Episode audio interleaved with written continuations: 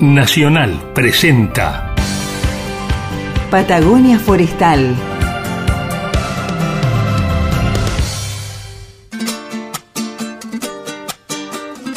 Patagonia Forestal, un espacio de encuentro y diálogo para compartir saberes y miradas. Se suma un nuevo sonido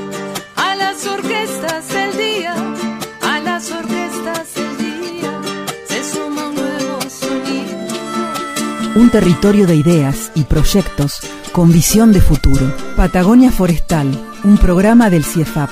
Patagonia Forestal, un lugar para sentir la investigación, la innovación y el desarrollo. Vamos a comenzar con Patagonia Forestal. Esto que parece primavera es un programa de invierno de Patagonia Forestal, un programa del CIEFAP en Radio Nacional Esquel. ¿Cómo estás, Héctor? Bien, ¿y vos, Carla? Bien, aquí con ganas de escucharte y hablar sobre truficultura en Patagonia hoy, ¿eh? Prepárense. Pero, como todos los jueves, tenemos historias de ciencia en la vida cotidiana. A ver, ¿qué nos trae Héctor para hoy? Hoy a hablar de la tibieza del congelamiento. Bueno, hablando un poco de esto de las variaciones climáticas y del tiempo. Y tenemos muchas cosas contradictorias en nuestra zona también, como el Cerro Alto El Petizo, por ejemplo. A ver, ¿cómo es eso? Mira, eh, básicamente quiero contar un poquito cómo son las condiciones dentro del bosque, climáticas, ambientales, en relación a lo que es un lugar donde no hay vegetación. Y dentro de esto los aspectos menos obvios. Nosotros sabemos que en verano durante el día el bosque está más fresco porque tenemos la sombra de los árboles que impiden que el sol llegue directamente al suelo, la evaporación del agua y la transpiración de las plantas. Ya en otro programa hablamos de la famosa tensión superficial. Me acuerdo. Sí, que hace que lo- los bichitos puedan caminar por encima del agua. Todos esos videos de WhatsApp donde hay personas corriendo encima del agua y no se hunden, no le crean nada, es que hay alguna plataforma un poquito sumergida. No tienen alma de mosquito. No, por más flaquitos que sean. Bien, el tema es que eh, cuando se evapora el agua, esto es simplemente porque las moléculas que tienen mayor energía en la superficie del agua se escapan y las que tienen menos energía son las que se quedan y esto hace que la temperatura del líquido se reduzca. Por eso, la transpiración, la transpiración de las plantas nos reduce también la temperatura del ambiente y el bosque durante el día es, está más fresco que si uno lo compara con pararse en la intemperie. Pero uno dice, bueno, la transpiración del agua parece algo lógico en un espejo de agua. Y la transpiración de las plantas, el agua sale de la planta, no sale de, de un charco, por decirlo Claro. alguno. En realidad sí, porque el- la transpiración desde las hojas se produce a través de unos agujeritos muy chiquititos que se llaman estomas, que es una palabra que ahí en el colegio alguna vez nos Los dijeron. hemos escuchado ahí en Sí. biología. Claro, pero tenemos que imaginarnos como huequitos en la superficie de la hoja que están conectados con tubitos por donde corre la savia. O sea que ahí, en la parte superior de ese agujerito, hay como hay agua, el agua que está dentro de la planta. Entonces, el fenómeno de la transpiración se produce de la misma forma que, si, que, que en el lago Futalausken, por decirlo de alguna forma, Ajá. pero a, otro escala, a otra escala, y por eso las plantas de por sí refrescan el ambiente al brindarnos este, este vapor de agua, digamos. La planta la tenemos que imaginar como que si fuera una, una bomba de agua, ¿sí? o como un, un caño clavado en el piso. Generalmente en el suelo hay más humedad que, que en el aire y si nosotros tenemos una situación muy húmeda o un, o un vaso con agua, sabemos que eso se va a ir evaporando. A medida que pase el tiempo, por el aire estar más seco y tener menos contenido de agua, el agua va a tender a pasar de donde está más, más denso a menos denso el ambiente. Pero ahora vamos al tema que, que le dio título a, a lo que yo les contaba, la tibieza del congelamiento, porque es algo casi contra lo intuitivo que nosotros podríamos pensar. Cuando el agua se congela, libera calor, aunque esto parezca una contradicción. Por eso que los cultivos en invierno muchas veces se les hacen riegos suaves para evitar que se hielen, evitar que se congelen, porque el agua, por cada grado de temperatura que pierde, elimina calor, elimina una caloría por cada grado de temperatura que baja. Pero en el momento que se congela el agua, que, de golpe pasa de líquido a sólido a hielo, en ese momento libera 80 calorías por gramo de agua. O sea que si nosotros, aunque parezca algo medio loco, nos mojamos y salimos en invierno afuera con una temperatura de 40 bajo cero, cosa de que el agua se nos congele en el cuerpo instantáneamente, sentiríamos una sensación de calor. Eso es como el- los viñedos que hacen esos riegos. Absolutamente. Eso es, por ese motivo es que los viñedos y muchos otros cultivos, cuando hay heladas o cuando saben que va a haber helada, hacen un riego suave. Y entonces las cubren con esa capa de hielo. eh, Esa capa de agua protectora. suavecita que al congelarse tiene, porque si le tiran hielo no lo protege. Claro, Le tiran el agua que al congelarse, en el momento que se congela, libera un montón de funciona el calor. abrigo. Sí, sí, produce un ambiente mucho tal? más. Ujú. Qué interesante. Y los bosques, bueno, obviamente son beneficiosos y amigables a lo que es eh, uno si tuviera que estar dentro del bosque, porque sabemos que a la noche los bosques son en el invierno más templados que, que estar a, la intemperie. De hecho, todos tenemos muchas veces un tinglado para que no se no encontrar a la mañana escarchado el, el vidrio del auto. Basta tener un techito suficiente. Entonces, como conclusión, digamos que, que el bosque en particular y la vegetación en general moderan muchísimo los efectos del tiempo, no vamos a decir el clima para que no nos rete María del Carmen. Y hoy la tenemos en el programa, ¿eh? así que Claro, así que este es otro motivo para, para cuidar la, la vegetación que tenemos y dejar de, de reducir los espacios verdes que a veces lo hacemos sin tener en cuenta el impacto negativo que producimos sobre nosotros mismos. qué interesante todas estas historias que nos cuenta aquí Héctor Bocha Gonda para los amigos. En cada programa es un libro abierto. Bienvenidos. Esto es Patagonia Forestal aquí en Radio Nacional para toda la Patagonia. Seguimos con ustedes. Todos los jueves, de 18 a 19, con la conducción de Carla y Héctor, Patagonia Forestal. Patagonia Forestal, edición 2021. Y aquí comenzamos entonces, Héctor, con el tema de las trufas, ¿no? Algo que nos convoca en invierno, ¿no? Donde empiezan a aparecer esas diamantes, ¿cómo que le dicen? Diamantes negros en todo caso. Exacto, diamantes negros. Pero qué loco, loco, loco este tiempo, este clima, diría María del Carmen, porque esto de invierno no tiene nada, ¿eh? Sí, estamos teniendo una, una primavera adelantada. Así que mantengamos los dedos cruzados para tener una primavera y principio de verano lluvioso como ocurrió en años anteriores, como para recuperar un poco de humedad antes del verano. Vamos a conversar entonces con la doctora María Eugenia Salgado Salomón, que en otros programas nos ha compartido un poco de qué se trata esto de la truficultura. Y hoy vamos a profundizar sobre los resultados finales del mapa para el cultivo de trufa negra aquí en Patagonia, puntualmente en la provincia de Chubut. ¿Cómo estás, Eugenia? Hola, buenas tardes a todos. Muchas gracias por, por invitarme nuevamente. Ya casi me siento una invitada de la casa, ven. Sí. Muy, muy contenta. Sí, pero te extrañábamos, sí, hacía bastante tiempo que no charlábamos. Yo por lo menos Ah, te pero saben extrañaba. que me llaman y yo vengo, soy como la mure. Y tenemos varios temas acá en mente, así que prepárate porque todavía hay bastante Patagonia Forestal para este 2021. Bueno, ¿cómo es esto de las trufas? Em, vamos a, a repasar un poquito. Sí, porque las tres, o sea, sí, este, para hacer un, un parangón, yo creo que, que el sushi es al asado criollo como, como no sé, como, como las trufas, los espaguetis. No es una cosa que escuchemos todos los días el tema de las trufas, es algo bastante innovador y que para el argentino medio no, no está en la cultura, en, lo de, en algo de todos los días, digamos. Así es, no. No es un cultivo muy conocido para nosotros en Argentina, si bien empieza a haber un mercado y, y los restaurantes empiezan a, a pedirlos y empieza a moverse económicamente, de hecho es un excelente negocio, pero si les parece, repasemos un poco qué es una trufa. Sí, Exacto. me parece fantástico. Como dijo Mirta, el público se renueva y por ahí hay alguien que todavía no sabe de qué estamos hablando. A ver, Bueno, para que, para que lo sepan, la trufa es un hongo que se llama tuber, en particular, el con el que está, vamos a presentar en, en este mapa que del que hablaba Carla, es la tuber melanosporum, ¿sí? quiere decir trufa negra. Por tuve porque parece un tubérculo como la papa. Exactamente, Ajá. tuber porque parece un tubérculo como la papa y crece igual que la papa, ¿sí? bajo tierra asociada a las raíces de los árboles, porque es un hongo benéfico, ¿sí? es un hongo que le ayuda a los árboles a los que crece asociado a recibir nutrientes y agua. En particular, generalmente crece asociado a los robles, ¿sí? a la familia de los quercus y a las avellanas, son las más comunes. Eh, a las encinas, sí, a toda la, la familia de los quercus. Eh, y tiene un gran valor porque tiene propiedades eh, organolépticas, es decir, que podemos percibir con nuestros sentidos eh, de muy alto valor. Entonces es muy requerida como gourmet, ¿sí? Tiene, o sea, se pone muy poquitas cantidades y realza cualquier plato desde un flan hasta un plato de espagueti. Entonces, organoléptico, entiéndase, eh, rico y concentrado, el sabor, una cosa así. Es rico y concentrado y interactúa más de un sentido. Eh, Ah, vemos, es muy aromático. es muy aromático, sí.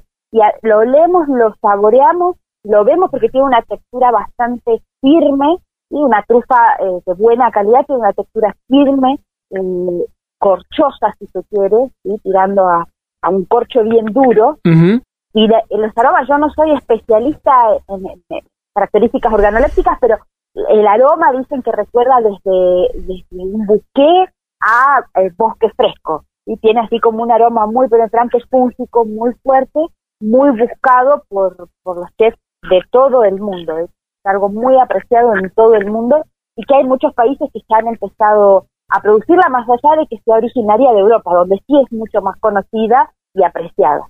Justamente te iba a consultar aquí en la Argentina cómo se está desarrollando ¿no? el mercado de la truficultura, además de, de la oferta en la gastronomía gourmet.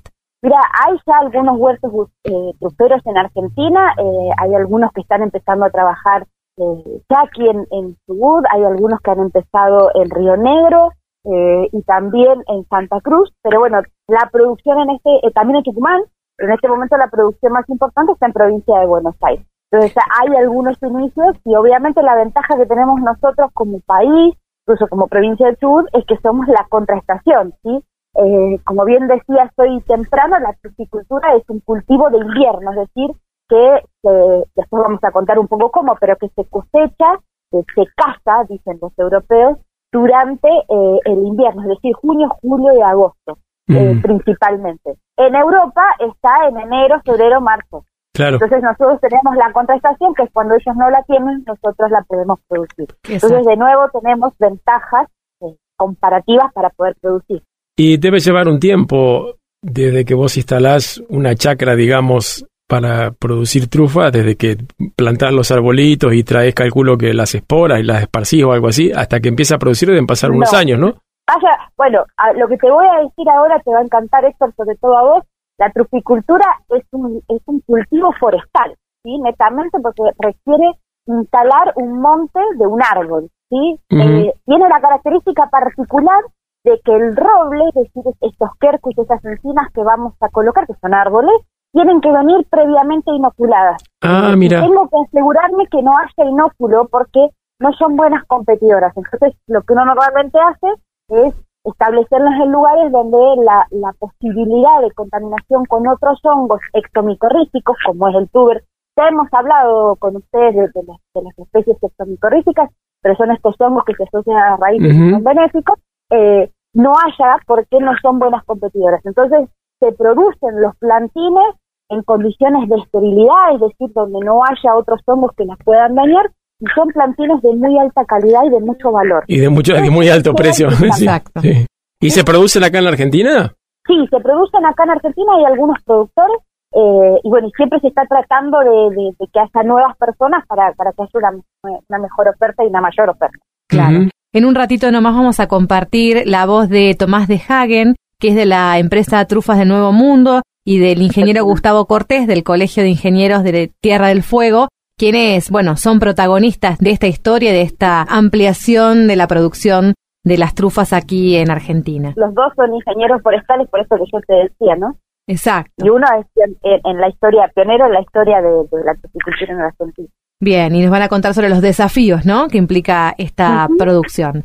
Contanos un poco acerca de este impulso o de la construcción del mapa para el cultivo de trufa negra aquí en la provincia de Chubut. Bueno, como les decía, es un cultivo de alto valor, es un cultivo forestal que requiere condiciones muy específicas. En realidad, yo cuando me voy a referir ahora a las condiciones de cultivo específicas, me voy a referir al tuber, ¿sí? Me voy a referir a la trufa, al hongo, no tanto a la, la especie arbórea, porque aquí el valor está puesto en la especie arbórea. Si bien hay algunas otras producciones que se pueden combinar junto con la truficultura. Eh, como decía, como preguntaba Héctor hoy, cuando uno instala una truficultura tiene que esperar entre 4 a 10 años para poder empezar a cosechar. Entonces, para asegurarnos que ese, ese turno de espera sea corto, es importante que nosotros elijamos correctamente las condiciones de sitio. Y para poder establecer eso, es que nosotros armamos este mapa donde decir, bueno, ¿qué, qué sitios de la provincia del Chubut tienen las características edafoclimáticas apropiadas para poder trabajar. Entonces trabajamos en, en un HIT, ¿sí? es, es, a ver cómo explicarlo, es un Sí. conjunto de, de archivos ¿sí? que permiten almacenar información en el mismo proyecto y que nos da como producto mapas. Y entonces hemos trabajado con la precipitación media, la disponibilidad de agua para riego, el tipo de suelo y dentro del tipo de suelo hemos eh, incorporado el pH, la textura, eh, los contenidos de nutrientes, eh, si tiene o no drenaje, que, si tiene algún problema dentro de lo que tiene que ver con el escurrimiento de agua, eh, la temperatura media, y con todos esos valores construimos un mapa que eh, nos permite asegurar que la provincia del Chubut tiene en este momento, a partir de resultados de este mapa, aproximadamente unas 490.000 hectáreas aptas para el cultivo del cristal. Y entonces que tienen estas condiciones, es decir, un pH entre 7,5 y 8,5, que tienen texturas franco-arenosas, es decir, no, ni muy sueltas ni muy pesadas, que tienen buenos contenidos de carbonato, que disponen de una buena humedad, eh, aproximadamente entre 400 y 600 milímetros anuales, y que además tienen la posibilidad de que haya agua de riego para complementar eh, esto que yo les decía, como es un cultivo de invierno, es importante que durante el verano le demos buenas condiciones de humedad al sitio. Eh, para- a mí me suena como un montón, 500.000 hectáreas para algo tan delicado y específico. No sé si habrá en el mundo 500.000 hectáreas en producción de trufas. No sé. Eh, no tengo en este momento el dato, pero sí puede que haya eh, en todo el mundo, porque imagínate que nosotros como país no estamos en los primeros, obviamente Sí. estamos obviamente Francia, España, que tiene muchísimas hectáreas, pero también está Estados Unidos, Nueva Zelanda, Australia, que también ya están produciendo. Entonces hay, hay un montón de, de tipos. Obviamente tenemos ese potencial, ¿sí? Eso no quiere decir que en este momento haya toda esa cantidad de hectáreas para produciendo Sí, sí, Claro. pero está ese potencial y que requiere eh, algunas inversiones para poder producir, pero bueno, el capital de eh, edafo climático, por decirlo así, lo tenemos. Eugenia, vamos a compartirle a la audiencia que los resultados, bueno, preliminares y finales eh, que a la semana el 26 de julio fueron eh, compartidos mediante un webinar, fueron compartidos con interesados, ¿no? En poder producir, en aquellos que están explorando la posibilidad. ¿Cuáles fueron las consultas que surgieron por parte de los participantes, ¿no? De estos Así webinars. es, mira, eh, realizamos eh, tres conversatorios. a- Este proyecto, permitime que lo diga, estamos muy orgullosos de este proyecto porque es un, es un proyecto pandémico, ¿sí? Lo hemos desarrollado íntegramente durante la pandemia. Eh, con lo cual, pese a toda la, es, es un proyecto que incluyó un montón de trabajo de gabinete, pero también mucho trabajo de campo, reuniones de profesionales y demás, que fue llevado adelante con todas las restricciones de esta pandemia. Entonces estamos realmente muy felices y muy orgullosos Gran desafío. y en el marzo, ese fue todo un desafío, sí.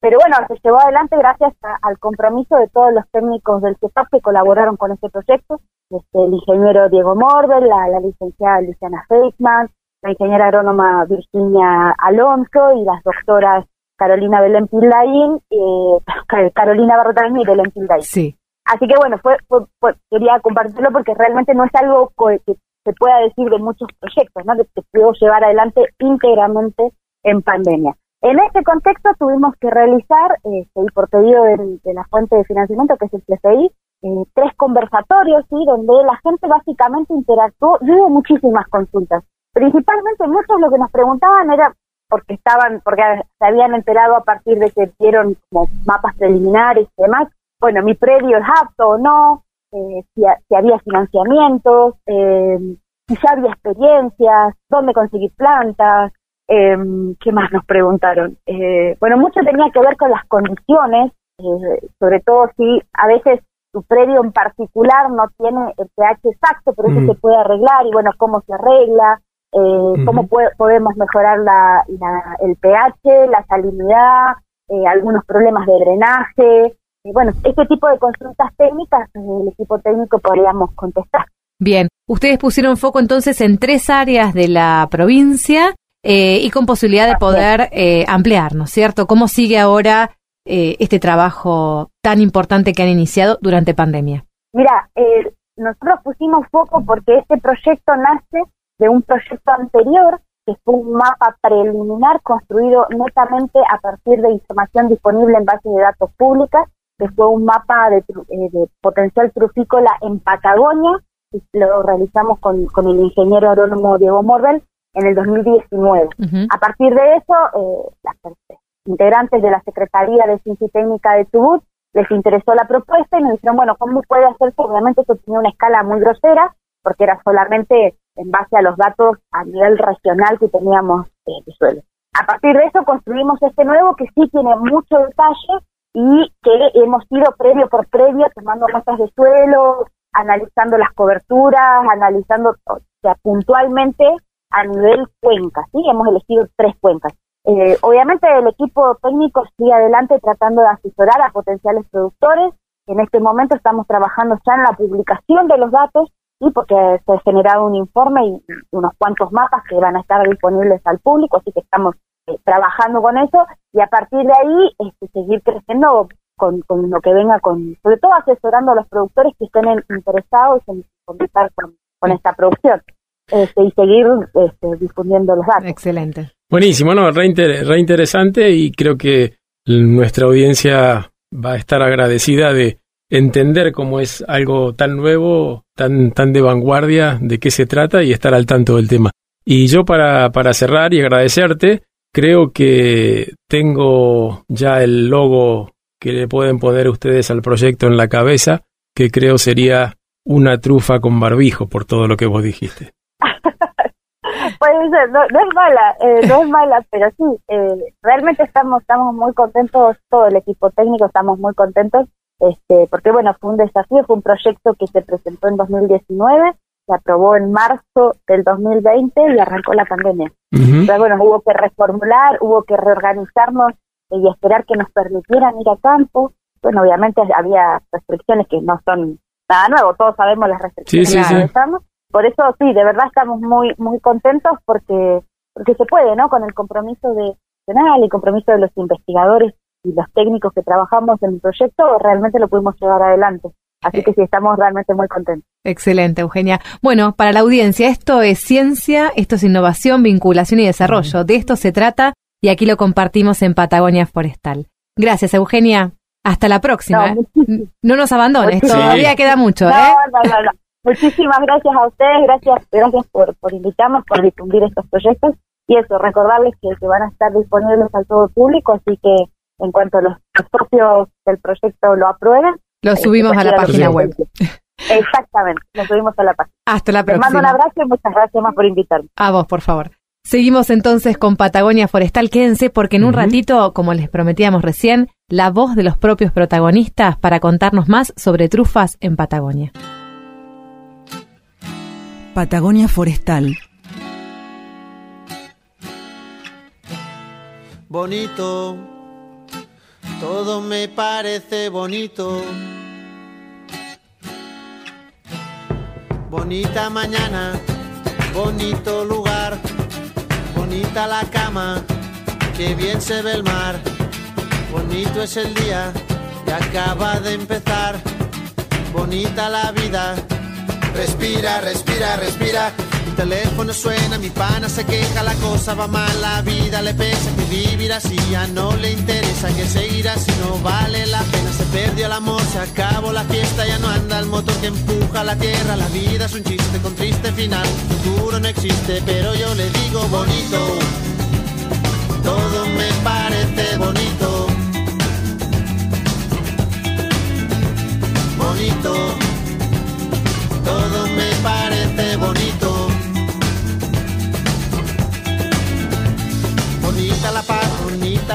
Bonito volver a nacer cada día, bonita la verdad no suena mentira, bonita la amistad, bonita la risa, bonita la gente cuando hay calidad, bonita la gente que no se arrepiente, que gana y que pierde, que habla y no miente, bonita la gente, por eso yo digo bonito,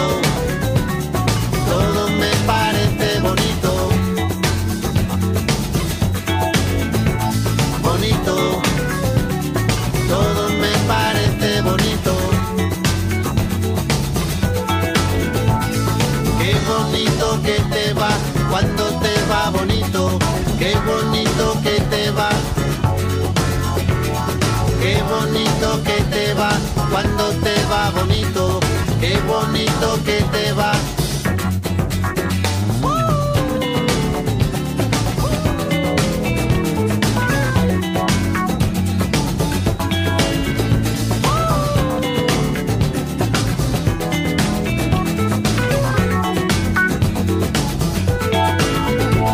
bonito.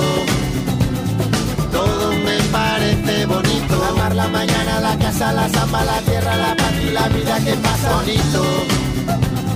Todo me parece bonito. Tu cama, tu salsa, la mancha en la espalda, tu cara, tus ganas el fin de semana. Bonita la gente que viene y que va bonita, la gente que no se detiene, bonita la gente que no tiene edad, que escucha, que entiende, que tiene y que da bonito porte, bonito pere, bonita la rumba, bonito José, bonita la brisa que no tiene brisa, bonito este respira, respira, bonita la gente cuando es de verdad, bonita la gente que es diferente, que tiembla, que siente, que vive el presente, bonita la gente que estuvo y no está bonito.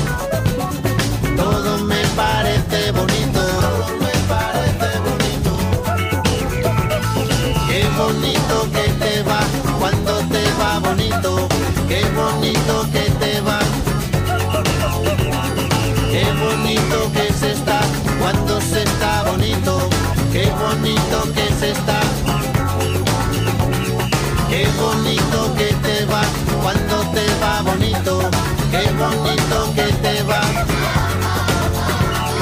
Qué bonito que se está cuando se está bonito. Qué bonito que se está.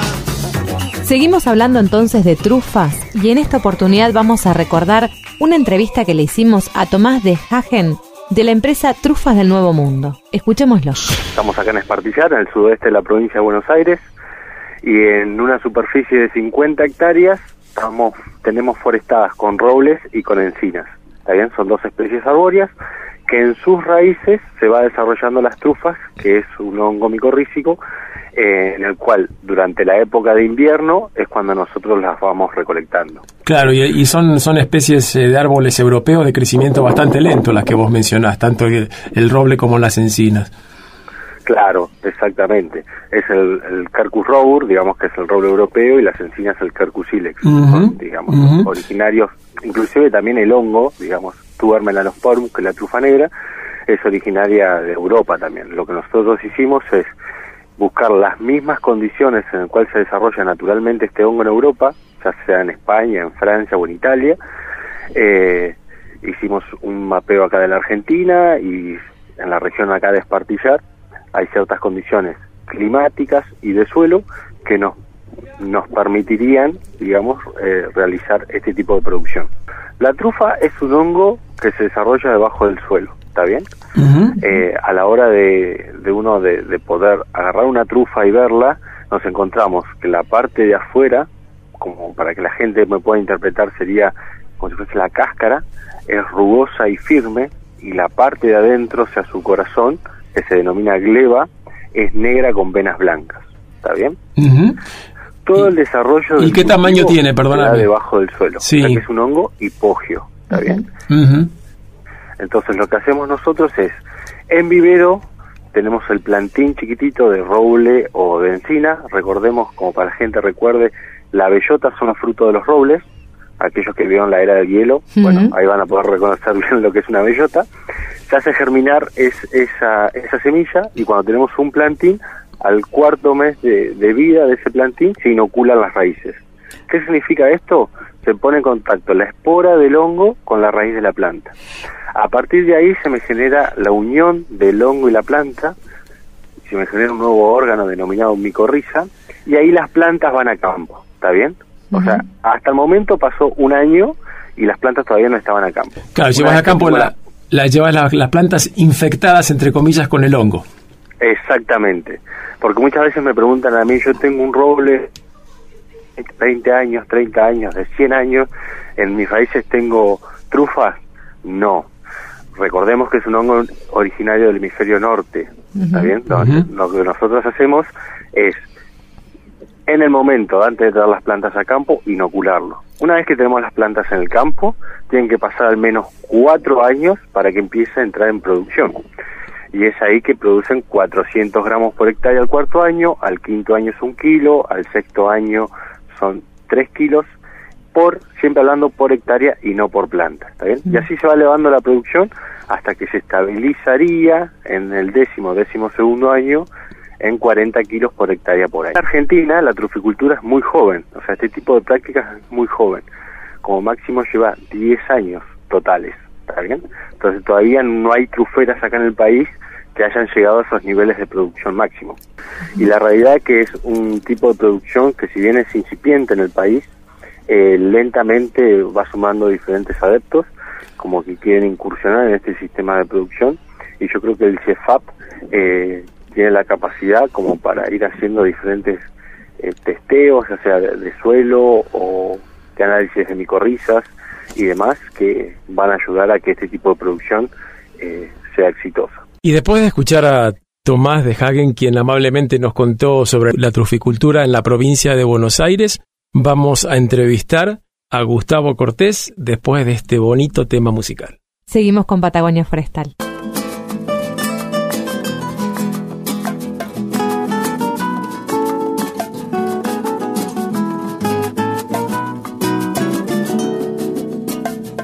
Nuestro duro. Lo que duran dos peces de hielo en un whisky on the rocks. En vez de fingir o estrellarme una copa de celos, le dio por rey. De pronto me vi como un perro de nadie ladrando a las puertas del cielo. Me dejó un neceser con agravio, la miel en los labios y escarcha en el pelo. Tenía razón. Mis amantes en eso de que antes el malo era yo, con una excepción.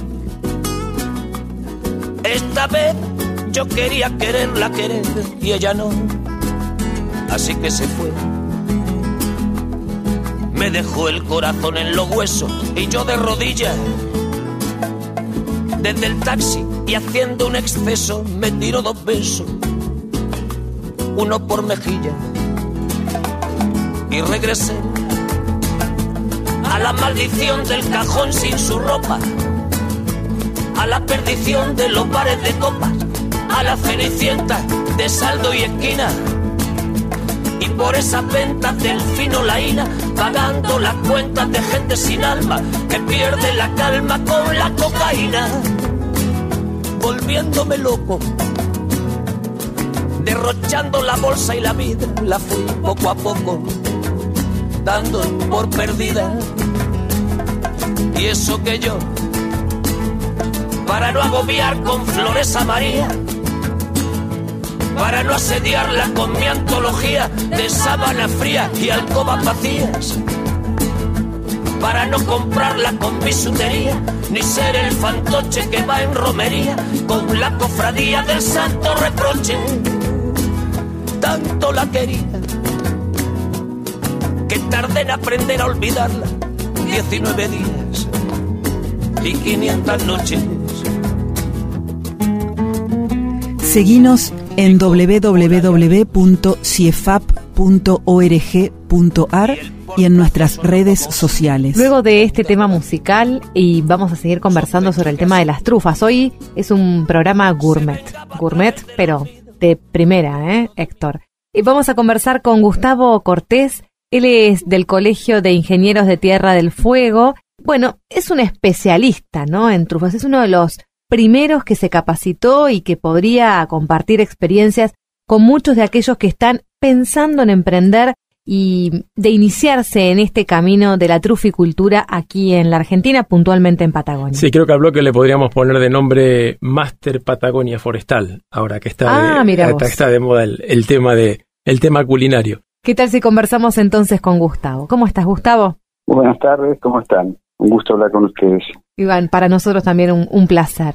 Sí, y no, nos encantaría, Gustavo, que compartas un poco con nosotros la experiencia que tenés en el tema de las trufas, habiendo sido uno de los, de los pioneros que tuvo la, la oportunidad de involucrarse y empaparse de este tema hace varios años cuando prácticamente no era algo que, que estuviera muy conocido en la Argentina.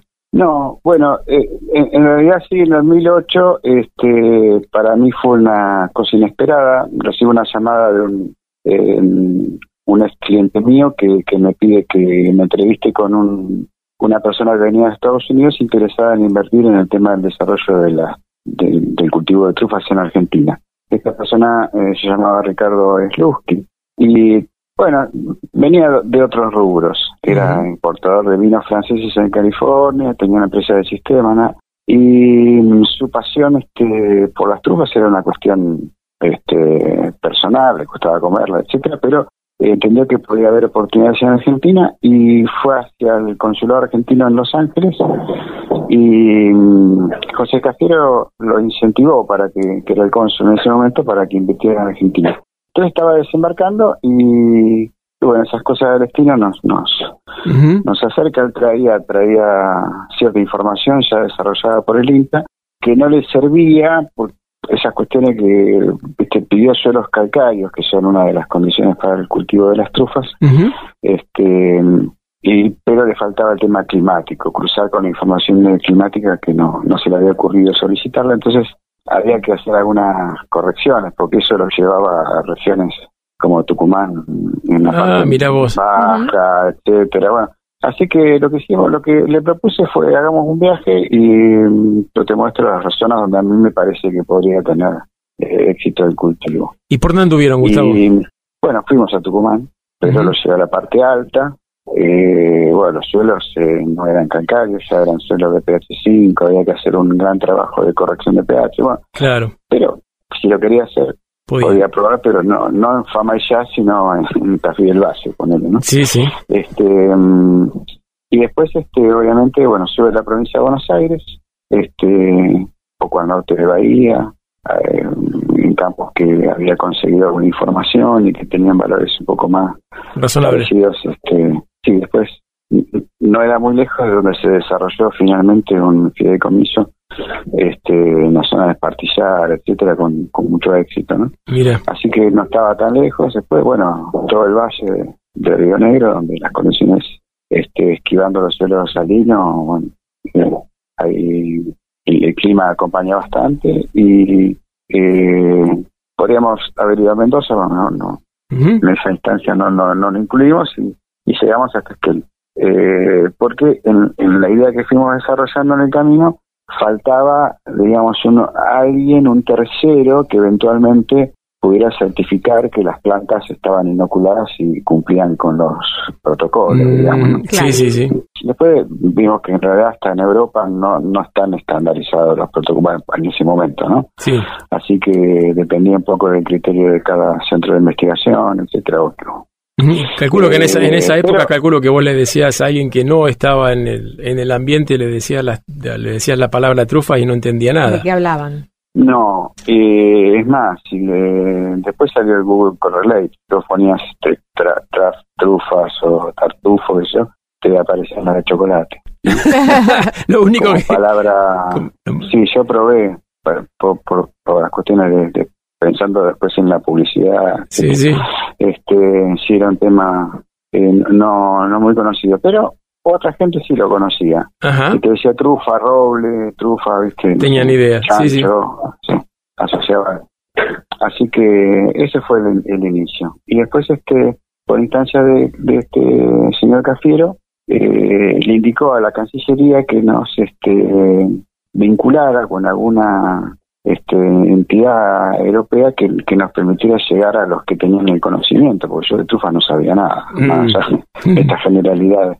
Así que eh, coincidió que en la cooperación italiana que se estaba por ir, había una persona que, bueno, el jefe de la cooperación, eh, había hecho su tesis en trufa, era agrónomo y tenía una trufera familiar en la zona de Umbria. Mira qué buena casualidad. Así que, bueno, no es algo que sea fácil conseguir que te enseñen estas cosas, pero con la indicación de la cooperación, bueno, el gobierno italiano nos vinculó con la Universidad de Perugia, bueno, y eh, bueno, de ahí fuimos. Y fuimos acompañados de, de Carolina eh, Barrota de Beña del CIFAP. Y nosotros dijimos, bueno, eh, tiene que, es una especialista, pero ver cómo se evalúan unas raíces, digamos, que estuvieran inoculadas. Claro, pues ella, con ella, ella es especialista en hongos, recordamos. Ujú. Claro, Una micóloga, no, sí, no sí. soy, no soy micólogo, así que. Pero igual hice la capacitación, Ujú. haciendo todo lo que hay que hacer para evaluar eso, este y otras cosas. Este y a su vez este, nos vinculamos con quien podría ser el proveedor, que era el proveedor de la Universidad de Perugia, de la Facultad de Ciencias Agrarias, este en la zona de Asís, de Asís y. San Francisco de Asís, bueno, ahí abajo, Sí. cerca de la iglesia que reconstruyó con sus amigos, este Mira. está Paolo, y Tartufo de Paolo era el negocio, un, vos, que nos entendió perfectamente eh, la idea. eh, que, claro, que necesitábamos. Gustavo, qué, qué interesante, ¿no? Como, bueno, junto con la investigadora Carolina Barreta Beña, que recién mencionabas, investigadora del CIEFAP, fueron a capitalizar, ¿no? Es toda esta información, todos estos saberes para después traerlos acá y compartirlos, ¿no? Con otros productores desde tu propio emprendimiento que, bueno, que comenzaste a desarrollar y cómo seguís transmitiendo, digamos, estos saberes eh, a otros futuros productores en el marco de este espacio que nos comentaba hace un ratito Eugenia Salgado Salomón, eh, con el mapa de truficultura y de aptitud para la truficultura aquí en la provincia de Chubut.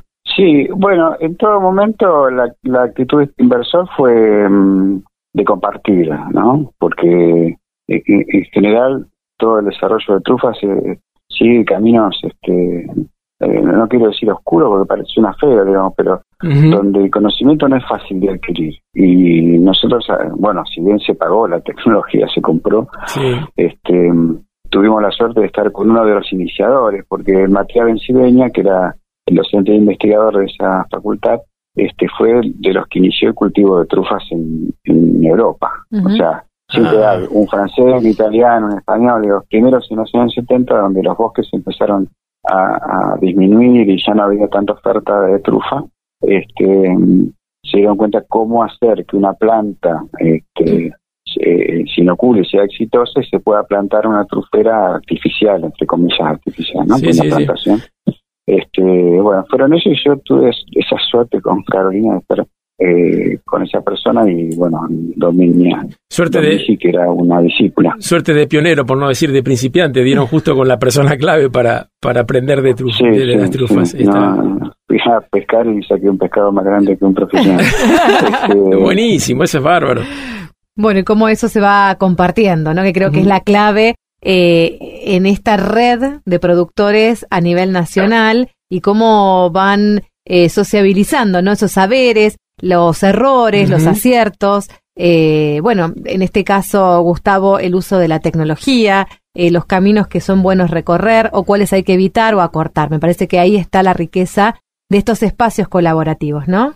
Sí, sí. De compartir ciencia, tecnología para la innovación. Y está bueno poder hablar con un pionero en el tema. ¿Qué tal? Con un pionero esta tarde. Te agradecemos mucho que hayas compartido esta información con nosotros porque es un poco la pimienta, el condimento de, de la charla. Te agradecemos por compartir con nosotros esta tarde y seguramente conversaremos en otras oportunidades aquí en Patagonia Forestal, en Radio Nacional Esquel. Bueno, muchas gracias a ustedes, un gran abrazo. Gracias, Gustavo. Hasta la próxima. Nos vemos. Gustavo. Entonces, Héctor, seguimos con el programa. Ya nos queda el tramo final, pero todavía queda lo mejor. ¿Sabes a quién tenemos en el programa de hoy? No. A ver si adivinas. Eh, no sé, che. María del Carmen de Antoni. Oh, Para todos ustedes. Pero sí, nuestra, la señora del clima, en del realidad, clima, claro, del del clima. Y nos va a contar sobre por qué hay tanto viento aquí en la Patagonia. Que es una pregunta que creo que muchos se deben hacer, pero pocos tienen la respuesta. Quédense en un ratito nomás, ya estamos con María del Carmen.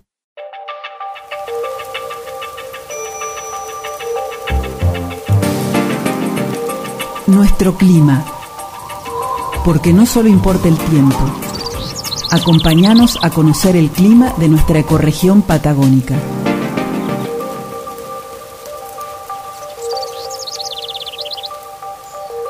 Bueno, y aquí en este último bloque eh, tenemos el reencuentro con María del Carmen, que no está siempre en, en el programa, pero sí está siempre con nosotros y sabemos que contamos con ella para que nos aclare todas las dudas que tenemos sobre nuestro clima, no sobre el tiempo, que eso es lo que ocurre diariamente, cómo va cambiando las características ambientales, pero sí el clima que siempre remarcamos se refiere a cómo cambian las condiciones a lo largo del año. Así que bienvenida otra vez María del Carmen a nuestro programa. Bueno, muchas gracias, un gusto estar nuevamente con ustedes. Sí, un gusto para nosotros. Imagino que la audiencia también esperando escucharla porque es nuestra asesora del clima, como bien decía Sector. Y para a ver qué vamos a conversar hoy, cuáles son las dudas en realidad que va aclarando María del Carmen, son las dudas que tiene Héctor, le voy a contar a la audiencia. Porque hoy Héctor le hizo una pregunta bastante especial que creo que varios le están preguntando últimamente. A ver, Héctor, ¿cuál era tu consulta? Y son cosas que uno se, se las pregunta muchas veces y no siempre se encuentra una, una, respuesta clara, contundente o que realmente nos deje conformes respecto de, de, por qué se producen esos fenómenos. Y a mí una de las cosas que, que, siempre más me ha interesado es tratar de entender por qué la Patagonia es tan ventosa en relación al resto del país. Esa es la, la pregunta concreta, María vamos a tratar de, explicarlo de una manera eh, simple y, breve. Si nosotros nos imagináramos que la Tierra fuera homogénea, fuera toda igual, por ejemplo, toda cubierta por agua, debido a causas que tienen su origen en la radiación solar y, bueno, algunos fenómenos de eh, campos que se originan campos de presión diferentes, en realidad tienen su origen en eh, la radiación solar y en la rotación de la Tierra en los movimientos de la Tierra. Eh, si, fuera todo homogéneo, nosotros debido a estas causas tendríamos tres grandes cinturones de viento. En las latitudes bajas, desde el Ecuador hasta los aproximadamente 30 grados, tendríamos vientos del este. Tenemos en realidad vientos del este, regularmente del este, que son los vientos conocidos como alisios o de componente este entre los 30 y 60 grados, que es donde nosotros estamos ubicados, los vientos tienen componente oeste. Y luego, hacia las zonas polares, de los 60 a los 90 grados, nuevamente son vientos del este. Estos vientos del este... Te, quería hacer una preguntita. Esto, más allá de la existencia de los centros ciclónicos y anticiclónicos, ¿es algo general es algo general en una tierra que fuera toda pareja, ¿sí? Y en general, en esa tierra que nos imaginamos, eh, las zonas de los vientos del este son de vientos de menos intensidad, debido a diferencias de presión. Las zonas de los oestes, ubicadas en las latitudes intermedias, debido a los fuertes gradientes de presión, son de vientos más intensos. ¿Las fuertes gradientes de presión tienen que ver con cambios de temperatura más marcados? Tienen que ver con que entre el Ecuador y el Polo hay zonas siempre de, transición de, todas las variables de temperaturas, grandes diferencias de temperatura. Eh, si nosotros pensamos en los climas de las, ecuatoriales, son siempre este, a lo largo del año como más eh, parejos, podríamos decir, más siempre calor, siempre precipitación. Si vamos a las zonas polares, también, en el otro extremo en las latitudes medias siempre hay zonas de transición y de diferencias más grandes de las variables. Como el viento se asocia a las diferencias de presión, las diferencias grandes de presión le dan más intensidad al viento. Ahora, ¿qué pasa? Cuando ponemos los continentes, diferencias, ya no es tierra homogénea, esto distorsiona el movimiento y hace que en lugar de ser cinturones parejos como si fueran cintas que envuelven la Tierra, los vientos empiecen a tomar direcciones variables día a día, de acuerdo a la ubicación de los ciclones y anticiclones o a los centros de baja presión y de alta presión. Pero siempre, no siempre, la mayor parte de las veces, en nuestra región ubicada en ese cinturón de los oestes, el viento tiene una componente oeste y es ese viento intenso, que además está, en nuestro caso, distorsionado también por la presencia de la cordillera, porque viniendo del oeste cruza la cordillera y ahí sufre cambios también en su velocidad y en su eh, dirección. No sé, Héctor, si esto te aclara tus dudas. Sí, tengo una, una, pregunta más. Y, esta tendencia general a que en nuestra zona haya vientos de dirección predominante del oeste, eh, puede ser que esté temporariamente incluso aumentada en los momentos que están en acción los ciclones y anticiclones, el anticiclón del Pacífico, por ejemplo. En realidad siempre están el anticiclón del Pacífico y el del Atlántico. Anticiclón es un centro de alta presión. Se llaman semipermanentes, están siempre, a veces corridos hacia el norte o hacia el sur, y a veces este, más intensos que otras. Lo que a nosotros nos eh, genera fuertes eventos de viento, generalmente, es la entrada de centros de baja presión que vienen de las zonas subpolares de los 60 grados, que se llaman migratorios. Los anticiclones que mencioné tienen más o menos siempre la misma posición. Pero estos, estos ciclones, estos centros de baja presión, transitan desde las zonas subpolares hacia el norte, con dirección oeste-este o sudoeste-noreste, depende. A través, ¿A través del Atlántico lo hacen? O... A través del Pacífico. Estamos hablando de ah. los que vienen desde el oeste, sudoeste, a veces más, digamos, cambian, no siempre en la misma dirección, pero siempre esa componente oeste, que nos trae esos sistemas de baja presión que cuando ingresan a veces traen esos vientos tan intensos, que van asociados a los conocidos frentes fríos. Nos viene aire, viento intenso, frío, nevada, lluvia a veces, depende de las características pero vienen asociados a esos centros migratorios. ¿Y esos centros migratorios se tocan con el anticiclón del Pacífico o cómo, cómo funciona eso? Y en realidad el anticiclón del Pacífico es, este, ojalá pudiéramos hacer un dibujo para que la audiencia lo, lo viera. yo, lo tengo, me, lo, estoy imaginando en la cabeza. Eh, eh, si pensamos en, nuestro, nuestra Patagonia eh, o, en Argentina, sobre el Pacífico, hay un gran centro de alta presión que está, como decía, a veces más corrido, a veces menos, y cuando se corre hacia el sur y se mete un poco más en el continente, nos llega un poco más a nosotros, eh, se dice que bloquea la entrada de los centros de baja migratorios, no los deja pasar y los tiene ahí más al sur, pasa por Santa mm. Cruz, pasa por Tierra del Fuego, y el anticiclón los bloquea. Ahí tenemos días de buen tiempo, poco viento, generalmente más soleados, en verano son los que nos generan esas secuencias de días este, en general. El anticiclón está más sobre nuestra zona en, este, en verano, hay excepciones. Justamente te iba a preguntar eso, si, está asociado con las temporadas, ¿no? Con, con las, alguna etapa durante el año. Claro, todos los sistemas se corren hacia el sur en el verano y hacia el norte en el invierno, van con el sol. Cuando tenemos más radiación solar, los sistemas se desplazan hacia el sur y cuando el sol se nos va al hemisferio norte, para decirlo de alguna manera, se van con él los sistemas y se van más hacia el norte. Entonces el anticiclón se posiciona más al norte, generalmente, no siempre, y deja entrar hacia nuestra zona estos frentes o sistemas de baja presión del Pacífico, que traen vientos tan intensos, que también ingresan en verano, pero bueno, depende de, este, la situación general y muy tiene mucha influencia la posición de este centro de alta presión, que bloquea o deja pasar. Bueno, de, sí, de, hecho, eh, nosotros tenemos la sensación que en la primavera y verano tenemos más vientos que en invierno, más viento que en invierno en nuestra zona. Así que bueno, es, bastante relativo, no es siempre igual, es bastante más complejo que esto, pero esquemáticamente creo que lo, explica.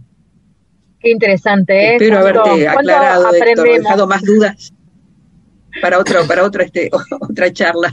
Seguro Héctor tiene más dudas y vamos a hacer próximas columnas, María del Carmen, porque siempre tiene preguntas, Héctor. Es un conductor muy inquieto. sí. Bueno, me parece muy bien, es la función del conductor. Tratamos de ser inquietos y no molestos, hacemos un esfuerzo. María del Carmen, un placer como siempre poder estar con vos esta tarde y nos vemos en próximos programas. ¿Te parece? Bueno, nos vemos entonces. Hasta luego. Hasta la gracias, próxima. Gracias, gracias. Te necesitamos para, para entender el mundo. Hasta la próxima. ¿Qué haces los jueves de 18 a 19 horas? Escucha el programa Patagonia Forestal. Diálogo de saberes. Patagonia Forestal. El programa del CIEFAP.